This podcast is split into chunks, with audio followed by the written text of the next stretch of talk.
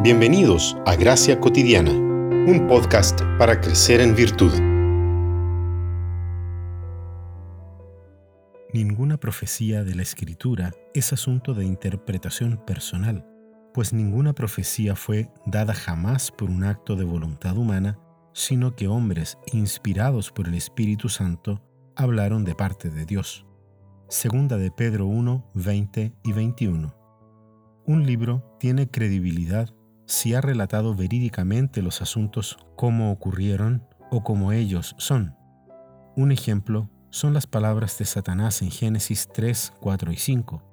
El Espíritu Santo inspiró a Moisés a escribirlas, pero no poseen autoridad porque no son palabras de verdad.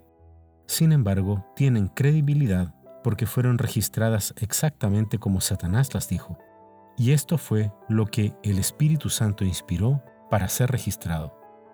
La credibilidad del Antiguo Testamento descansa en la comprobación de hechos arqueológicos e históricos, confirmadas por las inscripciones encontradas en el Valle del Éufrates o las tablillas de Nusi, donde hay una serie de paralelismos con las escrituras.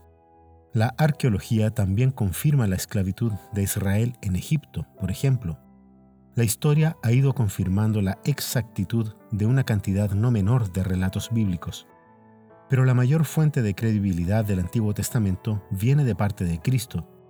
Nuestro Señor, Dios encarnado, recibió el Antiguo Testamento como un relato verídico. Él endosó un gran número de enseñanzas del Antiguo Testamento, como la creación del universo, la revelación de Dios a Moisés en la zarza, la experiencia de Jonás dentro del gran pez, entre otras cosas.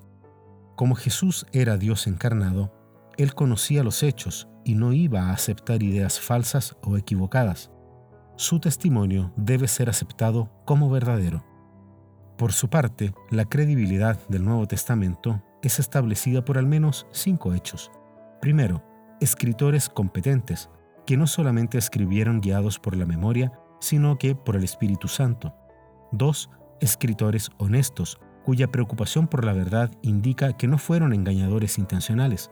Su testimonio puso en peligro sus propios intereses, su posición social y sus propias vidas. No tiene ningún sentido inventar una historia falsa que los llevó a la muerte. 3. Armonía del Nuevo Testamento, que en los 27 libros del Nuevo Testamento presentan un cuadro armonioso de Jesús y de su obra.